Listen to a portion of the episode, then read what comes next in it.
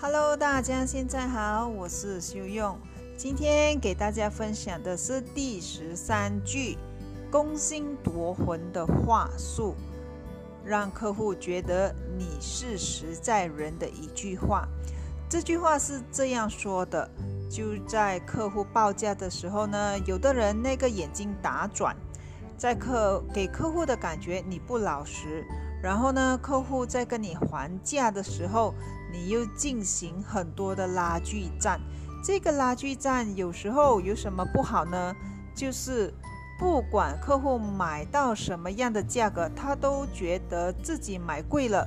所以，我们李老师这里他开保洁公司的时候，就运用了这句话，让客户感觉你很老实的一句话。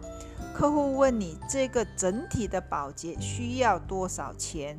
李老师的回答是：如果你想我多赚点，多让我买包烟的话，你就给我一百二十块；如果你不想让我多赚的话，就一百块钱吧。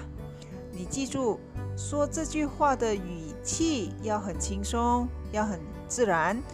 如果你要让我多赚点，让我多买包烟。就给我一百二十。如果你不想让我多赚，就一百。